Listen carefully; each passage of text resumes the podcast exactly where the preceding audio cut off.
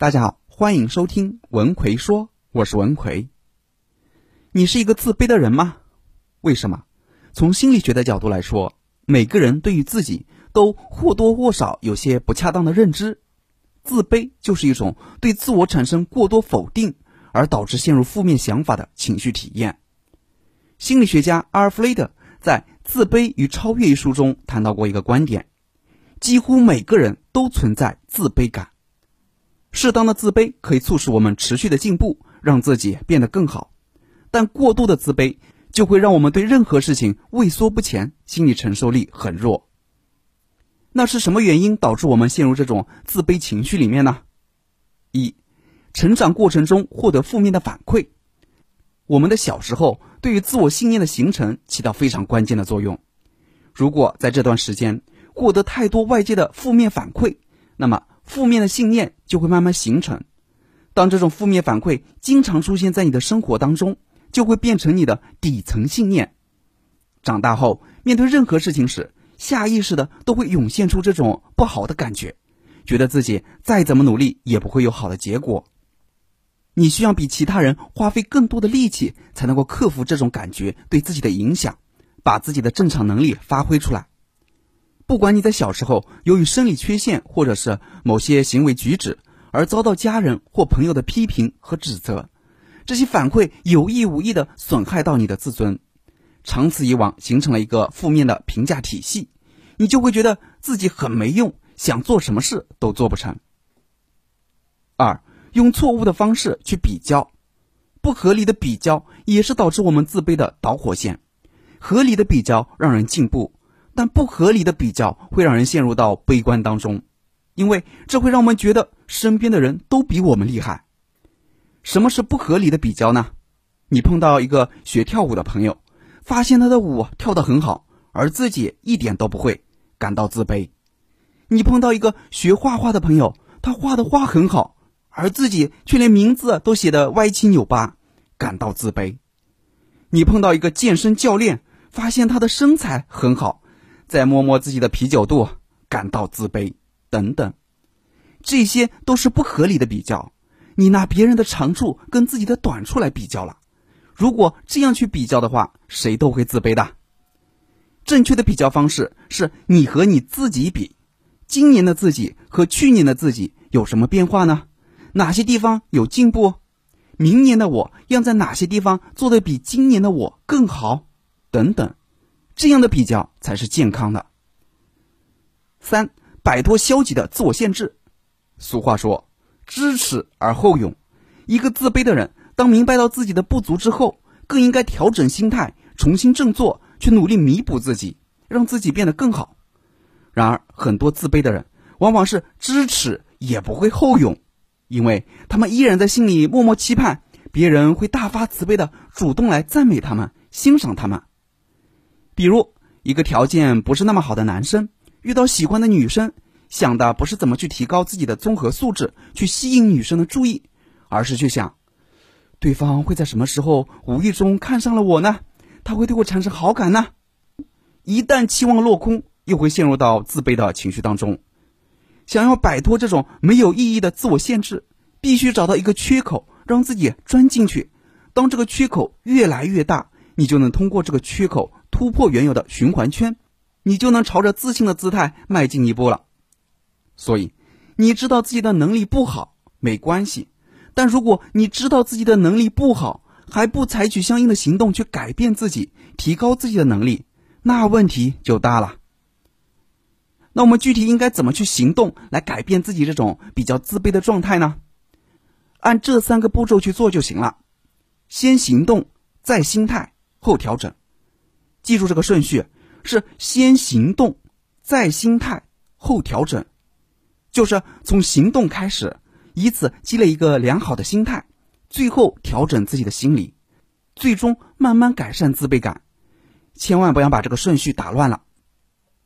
一用微小的行动积累成就感，通过积累成就感，以此构建一个良好的心态，才是正确的做法。自卑的人往往没有积累足够的成就感。才觉得自己一无是处。假如能够不断完善一些小的挑战，这些挑战积累下来的成就感，就会慢慢改变自我评价系统。问题是，行动对于自卑的人来说是非常困难的，因为不敢挑战自己，也不知道用什么事情去挑战自己。如果你真的希望消除自卑，想一想，你可以积累哪些小行动来获得成就感呢？比如，下面的这份行动清单，只要你选择一样，坚持一个月，你肯定会积累到相应的成就感。一，每天跟接触的人说上一两句话，无论是打招呼还是寒暄问好，主动去示好。二，每天朗读书中任意一段你觉得有意思的段落。每次朗读十五分钟，直到自己脱口而出。三，每天唱一首喜欢的歌曲，不管自己唱的怎么样，尽量投入情绪去把这首歌唱得很熟练。四，每天故意麻烦身边的一个朋友，设想一个对方感兴趣的问题，然后假装去向对方请教。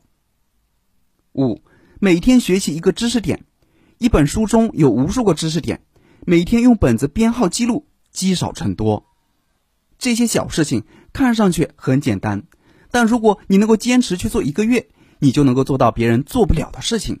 久而久之，你不但能获得能力的提升，而且自信心也会在无形中得到增强。用行动去改变思维，而不是想好了再去做。比如，你觉得自己没有钱，很自卑，那就通过行动做点什么事去挣到一点钱，慢慢培养自信。二，通过学到的技能构建良好的心态。在讲第二点之前，我插一句：真正的会说话，在任何场合都能说出自己想说的话。公众讲话是从根本上展现一个人强大的方式。当你敢于在大家面前自信从容的表达自己的想法，那你的观点和思想才会更有价值。那我们怎么去提升自己公众讲话的能力呢？我给大家总结了三个训练即兴公众讲话的方法，只要你加以练习，一样能够成为说话高手。想学习的朋友可以微信搜索我的公众号“文奎说”，然后在公众号里回复“三一二”，我详细讲给你听。我在微信公众号“文奎说”等着你。好，我们接着来讲第二点，通过学到的技能构建良好的心态。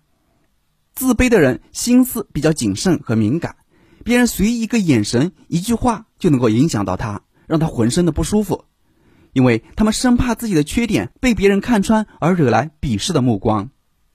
如果你通过行动积累到相当的成就感之后，接下来你还需要把这些学到的技能运用出来，获得一个正向的反馈，才能够构建一个良好的心态。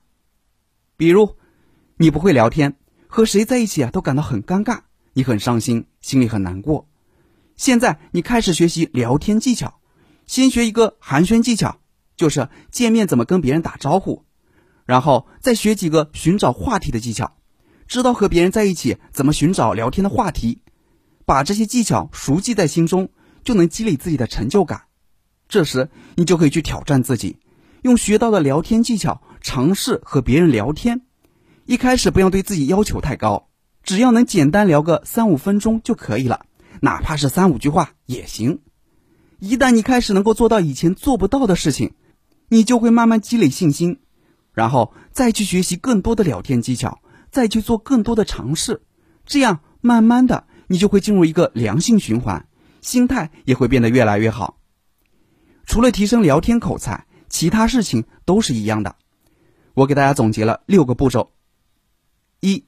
通过小行动积累成就感，让自己学到东西。二，运用学到的东西正式开始解决某些问题。三，由于技能的不熟练，你会获得很多次的失败。四，根据失败的反馈，然后调整自己的思路和方法。五，克服失败，再次挑战，逐渐获得正向的反馈。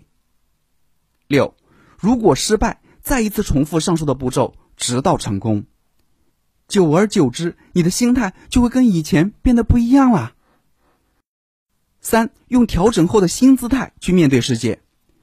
完成上面两个步骤后，接下来你就需要从内到外的调整自己，建立一个新的姿态去重新面对世界了。你一定要抛弃原有的做事方式，不要重复自己固有的做法。否则你这个负面的循环圈会一直走不出来。用新的姿态去面对世界，就能让你走出这个循环圈。所以，无论你身上有多少个缺点还没有被克服，你都要拥抱自己，喜欢自己，用正确的比较系统去评价自己的能力。想要用这个新姿态去面对世界，你一定要做好以下六件事：一、多说积极的语言，不要对中立的事情赋予太多消极的意义；二、多与积极的人相处，感受他们的处事态度。学习他们的行为方式。三、学会积极的去思考事情，从抱怨问题的发生变成思考问题怎么解决。四、敢于试错，不害怕失败，乐意从挑战中吸收成长的经验。五、不要等等再说，能解决的问题立刻行动解决，想到就去做。六、经常肯定自我，懂得如何自我激励，能够正视缺点而去改正。好了，今天主要给大家讲了通过三个步骤让你克服自卑、建立自信的方法。这三个步骤分别是：一、用微小的行动去积累成就感；二、通过学到的技能构建良好心态；三、用调整后的新姿态去面对世界。最近总有学员问我，张老师啊，我和别人在一起时啊，总找不到话题和他们聊天，感觉太尴尬了，基本上就是打个招呼。然后就是冷场，看着别人聊得热火朝天，自己却只能傻傻的陪笑，毫无存在感，怎么办？一个人不会聊天，怎么搞得好人际关系呢？所以，针对这种情况，我最近出了一个绝密聊天术，让你跟任何人都聊得来的课程，主要就是教你如何与别人快速的聊起来，包括怎么找话题，怎么找到对方感兴趣的内容，让你在任何场合跟任何人都聊得来。想学习这个课程的朋友，可以微信搜索我的公众号“文奎说”，然后在公众号里回复“聊天”就可以了。我在微信公众号“文奎说”等着你。